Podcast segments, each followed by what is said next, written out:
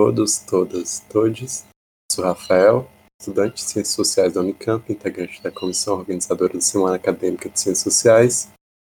No episódio que se segue, me juntei a Euclides Vasconcelos para conversar sobre marxismo, em especial sobre marxismo e questão militar. E aí, pessoal? Bom dia, boa tarde, boa noite, depende de como vocês estiverem ouvindo aí. É, meu nome é Euclides, sou professor de História. Agora inventei a segunda graduação aí em Geografia, no meio dessa pandemia. É, sou militante do PCB e da UJC, a Juventude do Partido. Vamos lá no programa. Certo, então vamos lá. É, Compreende-se como marxismo é, muito mais do que a análise de Marx propriamente dita, né? Os textos de Marx e, as obras que Marx nos deixou é, desde seu tempo, tanto Marx quanto Engels. O marxismo se compreende como um método que eles desenvolveram e o Marx principalmente desenvolveu para análise da realidade. Então, o marxismo seria aquele instrumental teórico do qual o intelectual precisa se munir para analisar os objetos no mundo real. Ob é, deixa, eu, deixa eu começar de novo aqui, que eu acabei de me, me confundir. Agora, camarada, me diz uma coisa. Tu tá, tá pegando aí, como tu vai editar, eu vou falar durante o negócio mesmo. É, tá pegando algum som, algum ruído, alguma coisa de fora, porque aqui perto de casa tá muito barulhento. E aí, se estiver pegando, tu me avisa.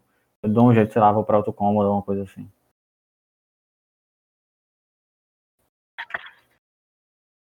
Show, perfeito. E aí, só uma coisa que eu esqueci de avisar também. Às vezes minha internet cai. Tipo, dá uma, uma de um minuto ou dois e sempre volta. E aí, se eu sumir de repente, foi por causa disso. Tá, deixa eu começar a pergunta de novo. É, Compreende-se como o marxismo o método desenvolvido por Marx e por Engels, mas principalmente pelo primeiro. Método, é, como método eu quero falar um instrumental teórico a partir do qual o, os intelectuais se munem para fazer a análise da, dos seus objetos, objetos de estudo, objeto que o intelectual escolhe analisar é, ao longo de sua trajetória.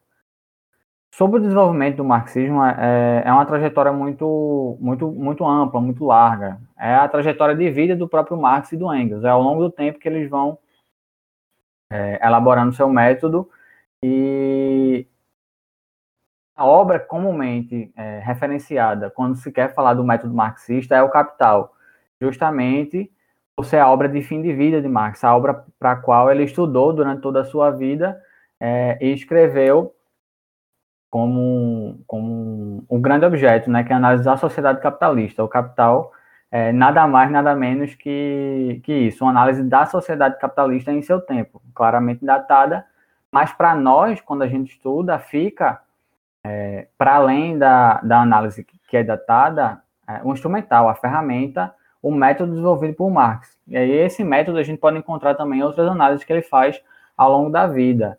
É, eu lembro que quando eu comecei a me interessar por marxismo, um professor me indicou a leitura do Capital.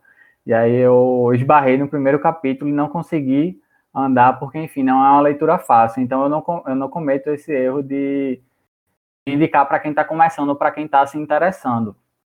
Quando eu cito ele aqui, é só para explicitar aqui, por ser a obra, a obra mais extensa, é, mais preparada, é a obra da fase, entre aspas, madura do Marx, é onde a gente consegue encontrar um método de maneira mais é, aplicada, de maneira mais desenvolvida.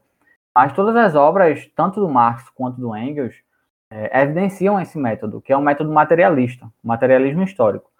A gente chama de materialismo porque Marx e Engels eles estavam é, vivendo, produzindo intelectualmente, estavam militando é, nas fileiras dos trabalhadores. Isso é importante destacar. Ambos, apesar do, no caso do Engels, ter uma origem social burguesa, ambos nunca se dedicaram única e exclusivamente à análise da realidade. Eles participaram, é, militaram e atuaram ativamente em busca da modificação e da, inclusive da ruptura dentro daquela ordem social existente. E é como fruto dessa militância, ao lado da reflexão teórica, que o método vai ser desenvolvido. É por isso que hoje a gente acredita, inclusive, que o método tem muito a ensinar, tem muito a contribuir para a análise da sociedade de hoje, para qualquer tentativa de modificação essa realidade, porque ele é um método desenvolvido em cima da tentativa de modificação. Não é como se fosse, fossem dois intelectuais que estivessem separados ou encastelados na academia, olhando o mundo é, de fora para dentro e falando algo sobre ele.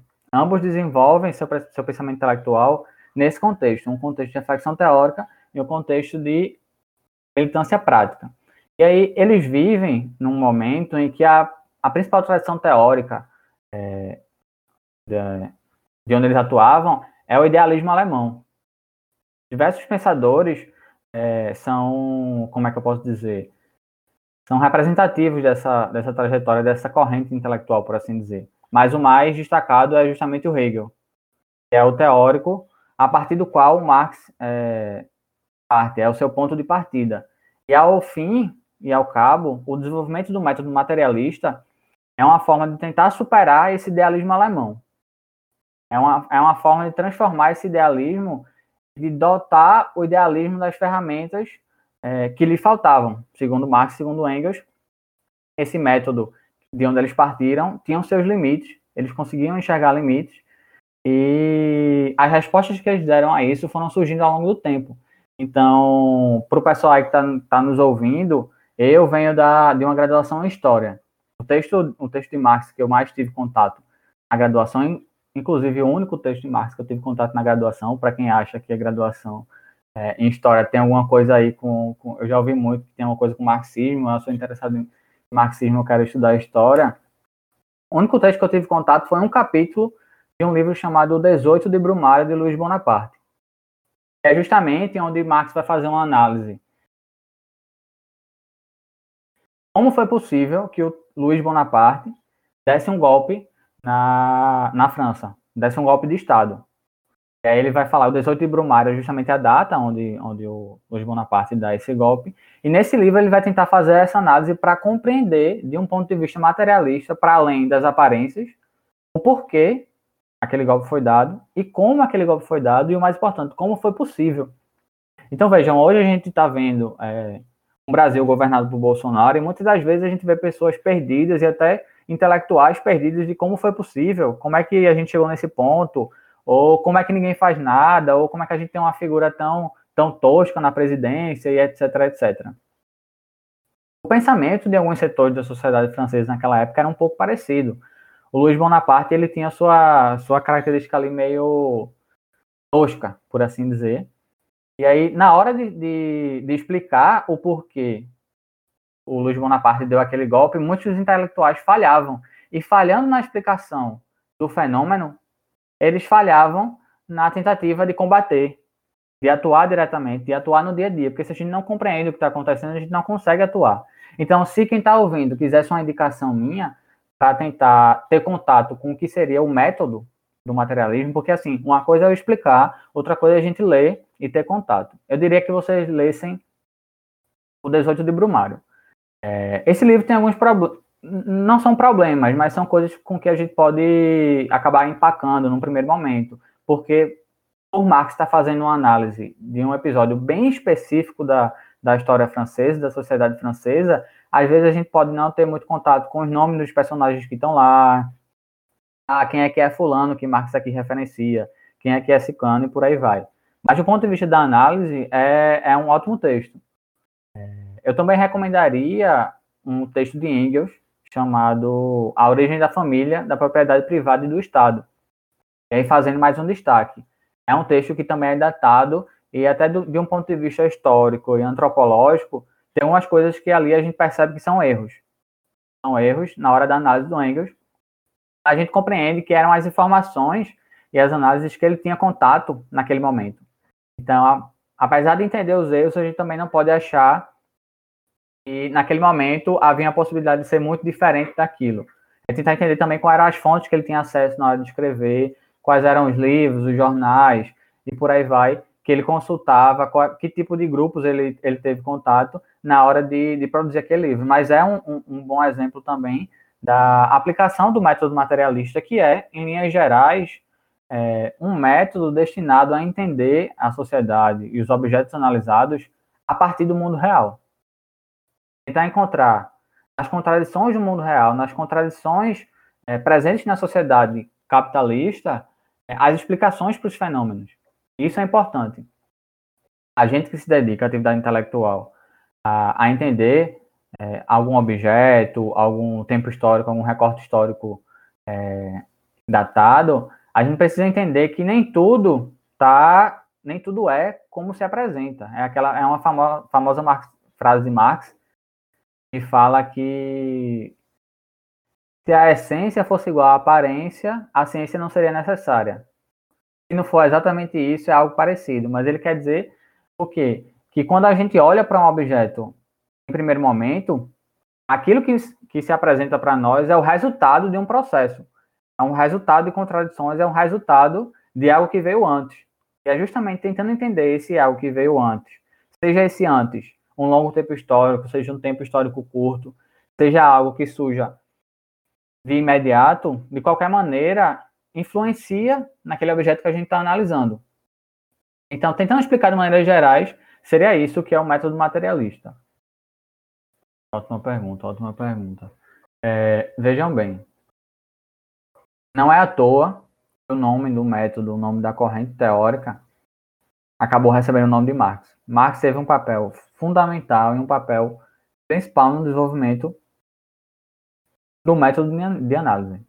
Isso era, era um elemento reconhecido pelo próprio Engels.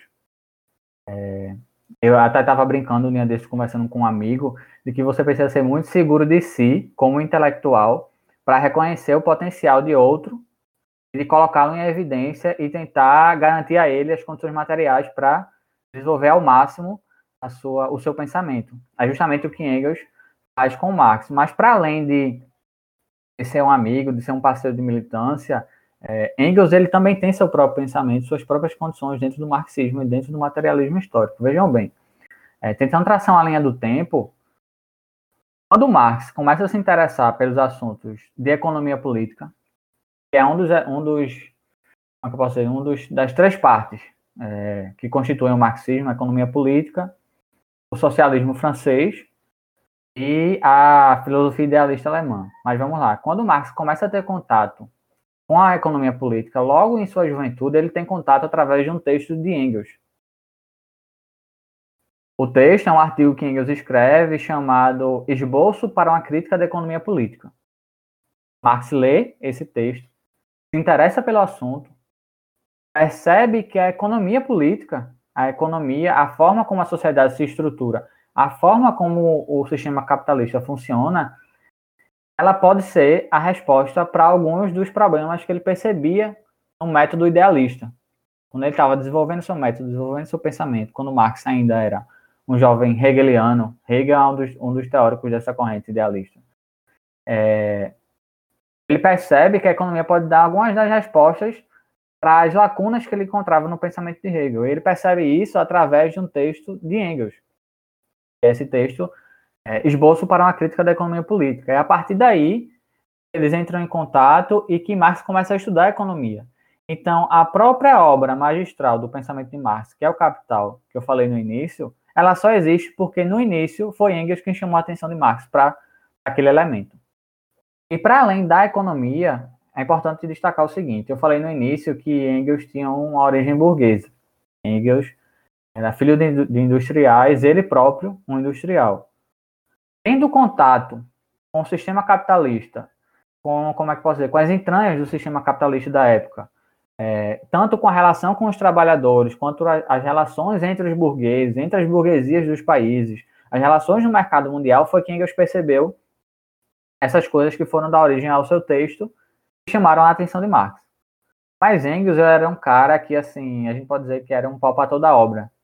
Porque se você parar para ver, esses dias eu estava é, lendo um texto que só existe em inglês até agora, em que Engels faz uma análise é, de um capítulo específico da Bíblia. E ele vai fazer uma análise do que hoje a gente poderia chamar de uma área aí da ciência da religião. Eu me formei na, na Universidade Católica aqui de Pernambuco, então a ciência da religião era um dos ramos é, mais destacados dessa, dessa universidade. Foi lá que eu comecei a ter contato. E aí, quando eu li esse texto de Engels, na hora eu lembrei das coisas que eu vi na universidade, porque parece muito. Ele tenta fazer uma análise histórica, mas é quase uma mistura de uma análise histórica com análise teológica do que está sendo encontrado ali, tentando explicar. Então é um cabra e em tudo, basicamente tudo em que ele via, ele conseguia é, escrever alguma coisa, conseguia desenvolver, publicar artigos, escrever livros. É, um, um dos ramos, um dos seus principais ramos de escrita e de reflexão teórica é o ramo militar. Engels ele tem muitos, muitos textos é, nessa área. Estava conversando com um amigo que mora na Alemanha e ele está tentando arrumar para mim uma publicação. Não fala alemão, mas eu quero muito esse livro. Que são, na verdade, são três volumes é, publicados pelo Ministério da Defesa ainda da Alemanha Oriental e reúnem quase duas mil páginas de textos militares de Engels. Mais para frente a gente fala um pouco disso é, especificamente.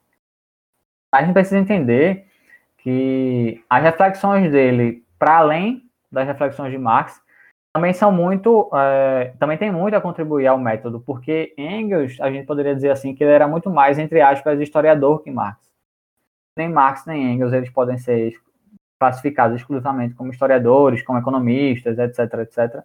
São pensadores, mas do ponto de vista da análise histórica, muitos dos textos de Engels é, inclusive, são até melhores do ponto de vista de uma análise histórica do, do que os textos de Marx.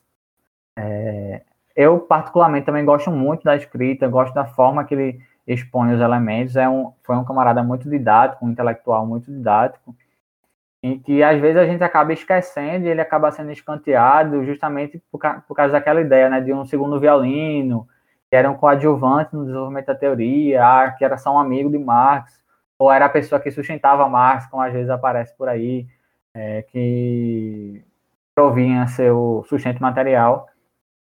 Mas, para além disso, ele é propriamente um intelectual é, integral. Engels é, não deve em nada a Marx. Nos ramos em que um ou outro eram melhores, eles se reconheciam e meio que faziam uma divisão do trabalho intelectual para eles. Muitas das cartas, eles, a gente encontra, trocadas entre os dois, as cartas, eu digo. A gente encontra, por exemplo, Marx pedindo para que Engels escreva sobre um assunto X, porque ele, Marx, não seria capaz, não, tem, não teria bagagem. Ou então, ou então Engels perguntando, ah, como é que está aquele seu estudo sobre o assunto Y? É, quero, tenho muito interesse em saber, mas eu queria que você, que fosse você quem escrevesse, eu queria que viesse junto com o seu acúmulo. Então, é uma dupla, entre aspas, inseparável, em sua trajetória e em sua militância, mas os dois são sujeitos intelectuais integrais por si só. Então a gente precisa, desde já, perder essa ideia e até esse preconceito, por assim dizer, com a produção teórica de Engels e de achar que ele não tem contribuições a dar. Muito pelo contrário. Né?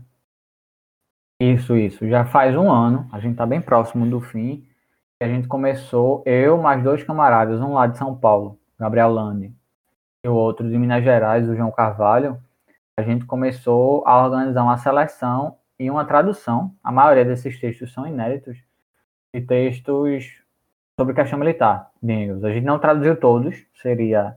A gente não teria condições de traduzir nem de trazer todos de uma única vez. A gente preparou uma coletânea que vem, eu poderia dizer com 70% de textos inéditos em nossa língua, a maioria deles só em inglês, em ale... alguns deles só em inglês e em alemão, não tinham nem espanhol ou outras línguas. É, segundo, segundo nossas projeções, esse livro vai ter suas 600 páginas, vai passar disso, porque também vai contar é, com um prefácio, que sou eu quem vou escrever, e a gente quer transformar esse livro é, no primeiro de uma, de uma coleção, né? A gente quer transformar esse livro na, no pontapé da coleção Crítica das Armas. É, com isso, a gente quer tentar resgatar e trazer para o leitor brasileiro muitas das contribuições de teóricos marxistas no ramo da teoria da guerra. A gente tem muitos teóricos que contribuíram com isso e acaba se perdendo. O próprio Engels nunca teve um livro é, desses seus textos publicados. Já teve alguns textos esparsos em coletâneas separadas, mas nenhum livro específico dedicado a trazer a contribuição de Engels para a teoria da guerra, para a história militar de maneira geral. Então a gente vai ter desde análises de Engels sobre a história da, da Alemanha. Tem a famosa história do, da Guerra dos Camponeses na Alemanha, que Engels faz ainda quando é jovem. É, ele tem alguns textos que ele escreve sobre a Revolução de 1848 na Europa. Em 1848, toda a Europa começou a ser palco de diversas insurreições e revoluções pela derrubada do antigo regime. França, Alemanha, Hungria, Polônia, diversos dos países europeus passam por, por essas sublevações, que são sublevações operárias. É, a maioria dos seus elementos são de trabalhadores e, no fim, acabam derrotados, mas em muitos casos chegaram muito perto de tomar o poder, chegaram a tomar é, controle de alguns territórios, e aí, nesses textos, Engels faz algumas análises sobre isso. É, a gente também tem textos de Engels sobre a Guerra Civil Americana, que vão estar tá no, vão estar tá no livro. E aí, eu, o que eu destacaria aqui como mais importante nesse livro que a gente está organizando é o seguinte: Engels, ao fim da vida, ele começa a pensar como as modificações do sistema capitalista, a, o desenvolvimento da tecnologia bélica, a modificação na organização dos exércitos, isso se transformou em imperativos assim inegáveis dentro da luta dos revolucionários, dos comunistas. Engels começa a se perguntar se as táticas e a estratégia usada pelos revolucionários até então estavam à altura dos novos tempos. Então, esses textos, ao fim da vida, são os mais importantes. Ele começa a pensar, por exemplo, se as táticas de luta de rua usadas na Revolução de 1848 ainda são é, válidas. Ele começa a fazer análise do desenvolvimento, inclusive é, bem técnico mesmo. Tem alguns textos em que ele vai falar sobre o ah, surgimento de um projeto novo, um tipo de bala nova que modificava, e agora o exército tinha condições de atirar é, X por segundo e não mais Y. Então, a partir disso, ele vai depender que não dá mais para as manifestações de rua abertamente se transformarem em, em insurreições sem que os revolucionários e que o povo trabalhador se colocasse é, na mira do exército e corresse o risco de sofrer um banho de sangue ele começa a fazer esse tipo de análise. Tem um texto é, que é especialmente valioso, esse também neto em português, que é o Pode a Europa se desarmar, em que Engels percebe que a Europa, isso no fim de sua vida, eu acho que o texto é de 1891, salvo engano, 91 ou 95. Engels começa a perceber que a Europa estava caminhando para uma guerra. Veja, ele, ele começa a perceber que o desenvolvimento mútuo em armamento, em armamento quando um país X da Europa conseguia, é, como é que eu posso dizer, uma vantagem do ponto de vista bélico, o país Y lutava para tentar superar essa vantagem. Então, nessa onda de um tentar superar o outro, Engels começa a perceber que o militarismo na Europa está tomando um, uma proporção e o fim daquilo seria uma guerra. E aí ele vai falar que, e aí ele usa essas palavras, assim, uma guerra de proporções mundiais. Engels começa a descrever o que ele acha que seria, uma, que seria a consequência daquilo, ele descreve com todas as letras, inclusive a Primeira Guerra Mundial, que vai acontecer quase 20 anos depois, cerca de 20 anos depois. Ele fala sobre o risco é, de uma guerra que arrasaria a Europa, derrubaria impérios, uma guerra que traria consigo a possibilidade de uma revolução operária, ele fala isso ao fim do texto, e essa, essa guerra poderia trazer a possibilidade de uma revolução operária, e não à toa a Revolução Russa surge no seio da Primeira Guerra Mundial, então, vejam, no início a gente falou sobre método. Isso que Engels faz nesses textos não é uma previsão. Ele não está adivinhando, ele não tem uma bola de cristal. Ele está vendo que as coisas que estão surgindo na sociedade a partir dali podem levar a, a uma guerra. Ele começa a perceber como o desenvolvimento do capitalismo na Europa estava tomando uma proporção tão gigantesca, em algum momento aqueles estados guerreariam entre si. E aí, quando guerreassem entre si, é, dadas as condições materiais de fazer a própria guerra, é, não tinha como essa guerra não acabar que não numa destruição geral, como ele prevê, entre aspas, prevê. Ele descreve.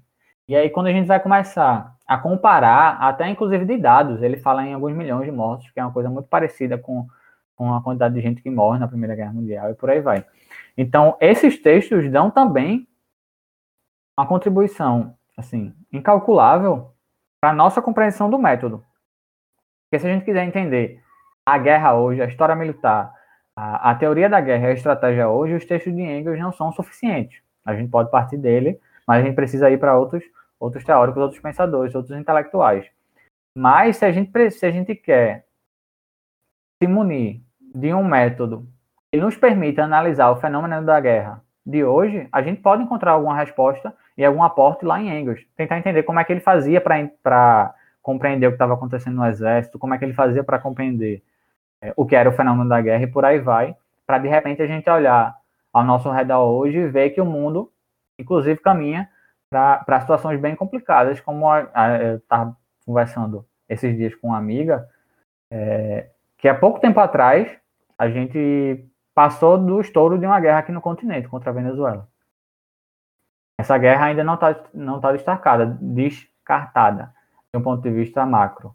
Mas a gente não vai conseguir entender esse fenômeno, a gente não consegue entender o fenômeno das pressões é, de um Estado contra outro, ou de um país como os Estados Unidos contra toda uma região, se a gente não se imune de um método capaz de fazer essa análise.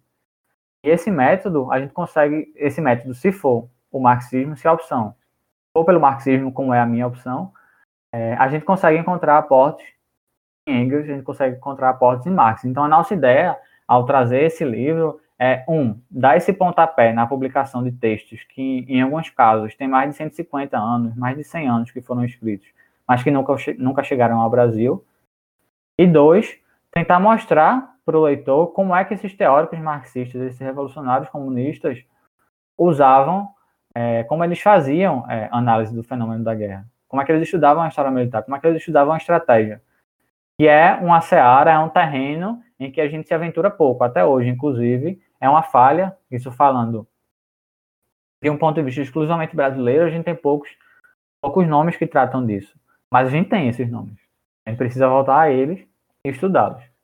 Então é, com, é, é, é essa a principal ideia que a gente tem ao trazer, ao trazer essa coleção, que é a Crítica das Armas, que se tudo der certo, o primeiro volume deve estar abrindo a pré-venda aí no próximo mês. É, esse texto eu acho que já tem um pouco mais de um ano eu escrevi. Eu lancei a escrever sobre isso porque em alguns momentos eu vinha sendo procurado para fazer indicações de leitura ou indicar. Enfim, algumas pessoas me procuravam pedindo indicações de livros, de textos que tivessem contato com esse assunto, análise, é, contato com, com marxistas, com revolucionários que fizessem é, tivessem escrito sobre, sobre teoria da guerra, sobre história militar. E aí, quando eu escrevi esse texto, eu faço, de maneira geral, uma reflexão sobre como, é, especialmente depois da ditadura militar e depois da redemocratização, os marxistas brasileiros passaram a, a não mais se dedicar ao assunto.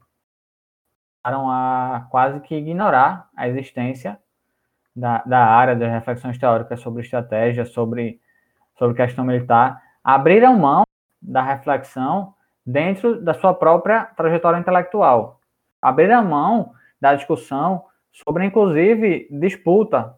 E aí a gente pode encontrar é, a, a raiz disso em diversas maneiras, em diversos locais. Eu diria que é justamente porque boa parte do marxismo brasileiro perdeu do seu horizonte a estratégia da luta de classes. Isso a gente entende. E essa, essa frase, inclusive, de um marxista que trata muito sobre o assunto, que é o Trotsky, que ele fala que a gente não pode perder a noção de que toda a política, todo conflito, em algum momento, pode assumir é, a forma de um conflito militar aberto. E aí, a minha ideia de escrever o texto é justamente instigar e provocar as pessoas que estivessem lendo para a importância do assunto. E aí, nesse texto, eu, eu cito como marxistas brasileiros que trataram do tema e que viveram o tema, o Marighella e o Prestes. Eu tenho engavetado já há um bom tempo, inclusive, um texto sobre a coluna Prestes. A minha ideia, se eu conseguir retorná-lo depois que a gente acabar esse livro, a minha ideia é que a gente faça um balanço do que foi a coluna Prestes e o que foi a experiência militar da coluna Prestes. Porque se a gente pega a história da coluna, é, é uma marcha militar que foi a maior da história, até que Mao Tse Tung, na China, fez sua longa marcha. A maior marcha militar da história foi a marcha de Prestes no Brasil. Correu mais de 25 mil quilômetros. Não foi derrotada. Foi uma coluna que se bateu contra diversos generais brasileiros e conseguiu derrotá-los. Conseguiu derrotar todos os generais brasileiros que se dedicaram a derrotar a coluna. É uma coluna que foi uma experiência que desenvolveu um, como é que posso dizer, um balanço do ponto de vista da teoria militar propriamente dita, da guerrilha, da guerra de movimento, que muitos outros revolucionários tiveram contato com esse balanço. Tem alguns textos que ainda estou tentando rastrear as fontes deles para ver qual a segurança, o nível de segurança de acesso dessas informações, mas tem alguns textos que falam, por exemplo, como Mao Tse Tung teve contato com leituras sobre o que foi a coluna Prestes, sobre como o próprio Fidel conversou com o Prestes sobre o que foi a coluna. Então, do ponto de vista exclusivamente militar, a coluna é um grande feito. E o Prestes, do ponto de vista, e aqui tentando tratar o Prestes como, como liderança, naquela época, é importante destacar que Prestes nem comunista era, naquele momento, a coluna nada teve de comunista, o Prestes não era comunista, mas é um balanço na nossa história que a gente precisa fazer. E Prestes, antes, de ser uma, uma liderança comunista, ele era uma liderança militar. Prestes é ele quem desenvolve no seio da coluna a estratégia que vai permitir que ela não seja derrotada pelo exército brasileiro.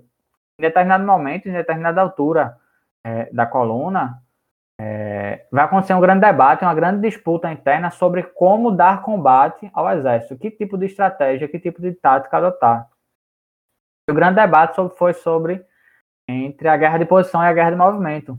Guerra de posição seria justamente estabelecer em locais, é, garantir posições, garantir territórios, dominar territórios, fazer frente o exército brasileiro em batalhas de larga escala, tentar é, conseguir uma batalha decisiva contra o exército brasileiro, e Prestes foi contra essa estratégia, porque ele dizia, e fez uma leitura correta, de que naquele momento os revolucionários que tinham aderido à coluna com sua ideia de derrubar o governo do Arthur Bernardes, naquele momento os revolucionários, ou revoltosos, como preferirem chamar, eles eram mais fracos, eram menos numerosos, eles tinham menos equipamento, o equipamento que eles tinham acesso não era de boa qualidade.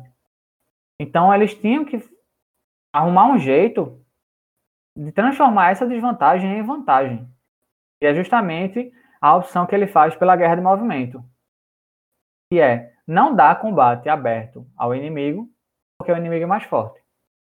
Então, é, vai fugir de uma batalha quando precisar fugir, vai fazer uma finta quando precisar fazer uma finta, vai deixar para trás um pequeno destacamento para fazer uma, uma armadilha quando o exército vier. Todo esse tipo de coisa que eles desenvolvem durante a coluna e eles vejam a riqueza dessa experiência, que eles desenvolvem isso não a partir da reflexão intelectual puramente dita.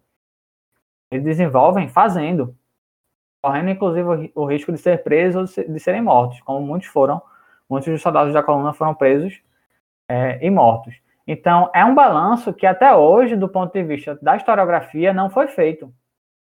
A gente tem textos, livros é, muito valiosos sobre a coluna Prestes, como, por exemplo, é o livro da Anita Prestes, historiadora, filha do Luiz Carlos Prestes, que é o texto clássico, o livro clássico sobre a coluna, em que ela faz um, um balanço histórico geral, social, é, do que foi a experiência da coluna.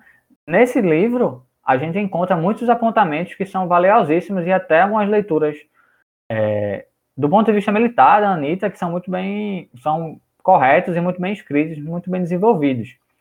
Mas falando de um ponto de vista, assim, de uma história militar, de uma análise da estratégia do, do episódio, isso não foi feito até hoje. O exército brasileiro, depois que foi derrotado pela coluna, acabou escanteando a experiência.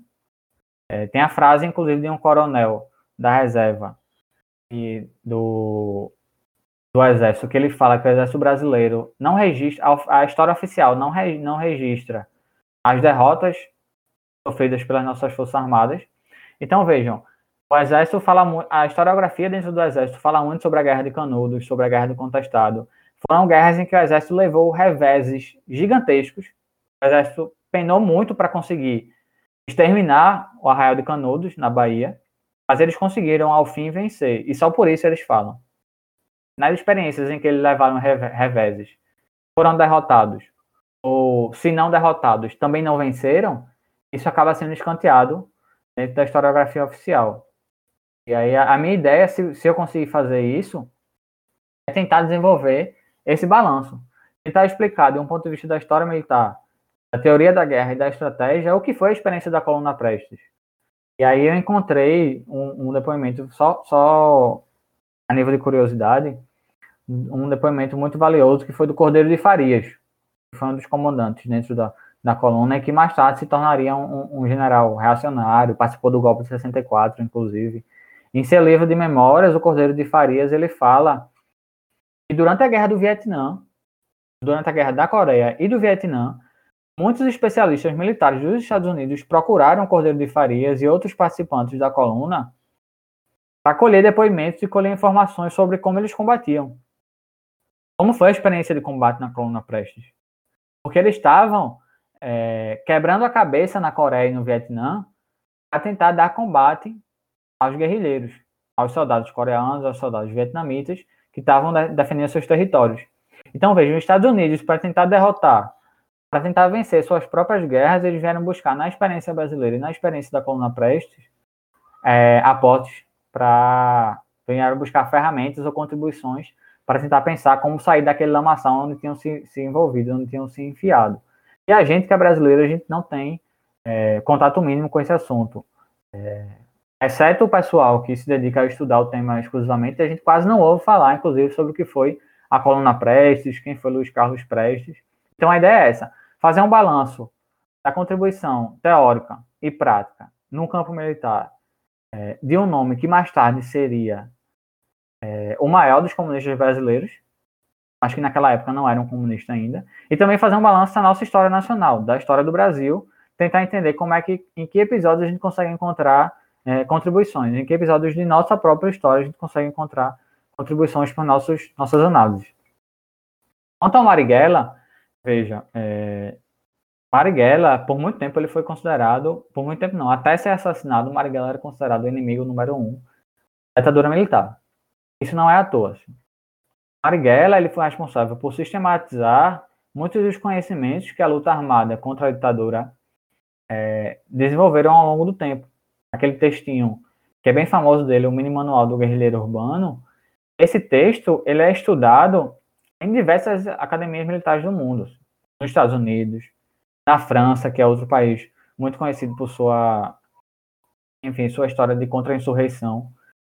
É, a França, na colonização da África, foi um dos países europeus, da África e da Ásia, foi um dos países europeus que acabou desenvolvendo é, os maiores balanços, os maiores, como é que eu posso dizer, aportes teóricos para esse tipo de guerra, essa guerra de contra-insurreição, que é basicamente é, a forma como que o exército, o Estado, as forças armadas de um Estado vão agir para esmagar movimentos de independência, movimentos de luta contra o invasor estrangeiro, etc.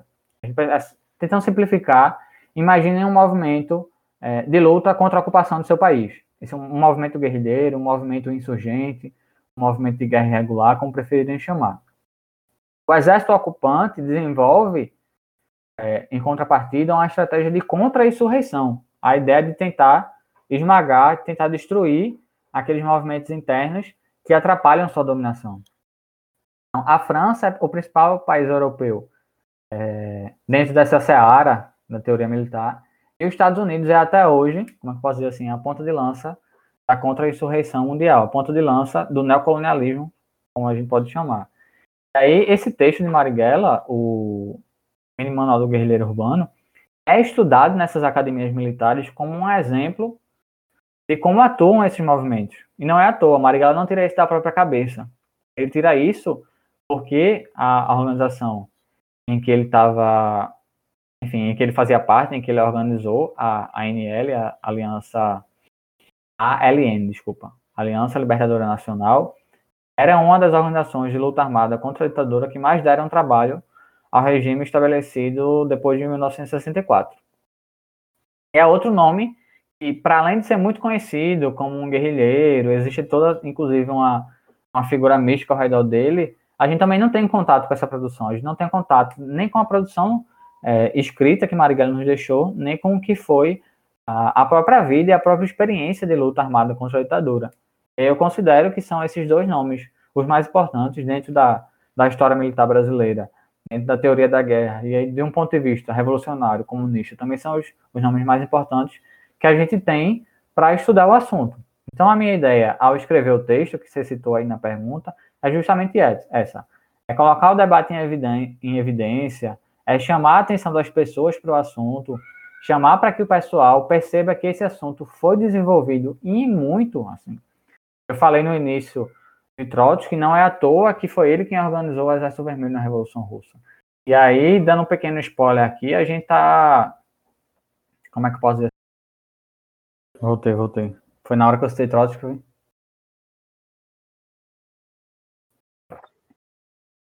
Nossa. É... Então, lá no início, eu falei o nome de Trotsky como um dos intelectuais, um dos marxistas desenvolveram sobre o tema, e aí, tentando dar um, um spoilerzinho para vocês aí do que vem pela frente, eu tive contato, é, tentando desenvolver e pensar no que seria o segundo volume da nossa coleção, depois da publicação do livro de Engels, é, com textos de Stalin sobre o tema. Dizem que Stalin escreveu durante a Guerra Civil Russa e durante a Segunda Guerra Mundial. Algumas cartas que são muito importantes para a gente ter contato com o que foi a política soviética durante a Segunda Guerra Mundial. Textos de Mao, textos de Lenin. Não faltam são teóricos marxistas e revolucionários comunistas que não só escreveram, como também viveram essa experiência. E assim, é, tem uma máxima muito boa que eu gosto de, de citar, que é a teoria da guerra, a arte da guerra, como preferirem chamar, ela se aprende de duas formas, ou fazendo, ou se apropriando da experiência daqueles que fizeram. A gente, infelizmente, não vive um contexto, enfim, em que esse fazer seja nosso contato direto, a gente não tem não vive uma região em que passam por conflitos abertos como, como algumas outras regiões do mundo. Então nos resta tentar nos apropriar da experiência daqueles que fizeram, que viveram e que desenvolveram uma coisa sobre isso antes de nós. Então essa foi a ideia é, ao soltar o texto e essa é a ideia da coleção também. A ideia de tentar trazer é, essas experiências, esses acúmulos, esses balanços e nomes da nossa tradição, da tradição marxista aqui falando, desenvolveram sobre o tema. Ah, vamos lá. De maneira mais geral, para quem quer ter contato, recomendaria uma coletânea. É um, um, livro que é grossinho, foi publicado pela Biblioteca do Exército. Vocês conseguem comprar no site deles. A Biblioteca do Exército tem frete grátis. Eu não lembro qual é o preço desse livro, acho que foi 50 reais é o Construtores da Estratégia Moderna, que ele vai fazer. É uma coletânea que aborda diversos nomes importantes dentro da história militar e da teoria da guerra. A gente tem um capítulo sobre Napoleão, tem um capítulo sobre Clausewitz, que é um, um teórico militar, foi um general prussiano, um dos maiores teóricos da guerra até hoje. Diversos capítulos que são justamente isso, apanhados gerais, tentar trazer é, abordagens sobre os principais nomes da, da área. Eu vou fazer uma. Vou dar uma burrada aqui na regra, vou recomendar três, três livros. É, o segundo é o História Militar do Brasil, escrito por Nelson Werneck Sodré, um general do Exército Brasileiro, um general inclusive comunista, Sodré, abertamente marxista. Escreveu um livro que até hoje é um clássico, História Militar do Brasil, publicado pela Expressão Popular. Baratinho, comprei por 35, salvo engano. E aí isso poderia ser entrar aí também na, na área geral, na indicação geral, ficar esses dois. Construtores da Estratégia Moderna e o História Militar do Brasil. É, tentando indicar um de nossa tradição, da tradição marxista, eu indicaria para vocês um livrinho publicado pela Expressão Popular também, chamado Estratégia e Tática. Mas por que eu indicaria ele? Não é um livro de teoria da guerra propriamente dito um livro escrito por Martha Harnecker, uma, uma intelectual marxista é, relativamente conhecida aqui no Brasil, em que ela aborda o pensamento de Lenin. O Lenin, revolucionário russo, líder da Revolução Russa. Ela, nesse livro Estratégia e Tática, um, ela cumpre o papel de expor o que é estratégia, o que é tática, e por aí vai, de maneira bem introdutória, de maneira bem, bem legal, gosto de indicar ele. E também ela referencia diversos textos de Lenin sobre o assunto. Então, mais do que indicar um texto só de Lenin, nesse livrinho que é curtinho, assim, eu acho que deve ter suas 120 páginas, ela cita Lenin, referencia diversos textos, dá uma exposição sobre como é, Lenin encarava a estratégia tática e o que era a estratégia tática dentro do pensamento de Lenin. É, eu acho que essa seria uma boa recomendação para vocês. Eu tinha outra em mente agora, mas acabou de me fugir. É... Não vou lembrar no momento, mas me comprometo a mandar aí pro camarada para ficar no link do, do podcast que vocês estão ouvindo. Sim, o, o livro de Sodré é um textinho, né? Publicado como livro, curtinho, sobre a coluna, é muito bom. Inclusive, a parte que eu mais gosto dele é que ele faz algumas entrevistas com pessoas que participaram da coluna. E aí, para além de uma análise sobre a coluna, é também um documento sobre a coluna, porque tem alguns depoimentos dos historiadores, os intelectuais, enfim, que quiserem ter contato com o assunto, podem procurar. As considerações finais, é, primeiro eu queria agradecer ao pessoal pelo convite, fiquei bem feliz. É, vocês estão ouvindo aí, não sabem, mas deu um trabalho para a gente conseguir gravar, está acontecendo várias coisas, mas acabou. Infelizmente saiu. É, então é isso, agradecer o convite, é sempre bom falar. Pessoal de graduação, eu sei da graduação faz pouco tempo, entrei na segunda, eu sei como a gente não tem contato com diversos assuntos que são muito importantes. É, eu, eu hoje estudo História Militar, essa é a minha área de pesquisa, mas na universidade não tive contato nenhum com o tema, é um tema até um pouco é, periférico dentro da academia, e aí essas discussões são sempre muito úteis, assim. São sempre muito úteis porque o fenômeno da guerra, o fenômeno dos conflitos, eles não deixaram de existir, enfim, a virada do século XXI não significa que o mundo agora vive numa paz perpétua, pelo contrário, a gente não completou nem um quarto do século ainda, mas o que não faltam são guerras estourando pelo mundo, nem, nem por causa disso e nem porque. Como é que eu posso dizer assim? Porque existe também uma noção, uma noção que pode, pode ser atrativa a primeiro momento, e que o fenômeno da guerra é algo que vai desaparecer à medida em que o ser humano vai se vai, vai evoluindo, vai se desenvolvendo, etc. É, é uma noção antiga isso, uma noção muito antiga, inclusive. Uma noção que remonta ao positivismo, remonta aos anos pré-Primeira Guerra Mundial. É uma noção que, que vê a sociedade como se desenvolvendo é, de maneira linear, então, ao longo do tempo. É como se o ser humano fosse se tornando melhor e, e os vícios do passado ficassem para trás. Quando o que a gente vê é o contrário disso, né? Esse é um dos grandes choques que acontecem durante a Primeira Guerra Mundial.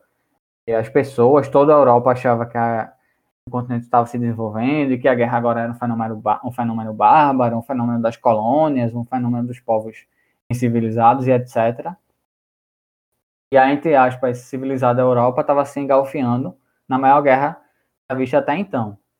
Então, estudar o fenômeno é útil para que a gente veja é, quando ele surgir tentar, entre aspas, prever, e aí entre bastante aspas, porque nenhum intelectual consegue prever o futuro que a gente consegue, nenhum intelectual, nenhum militante, nenhuma figura, nenhuma liderança. O que a gente consegue é analisar os elementos da sociedade, do mundo real e tentar ver para onde eles caminham.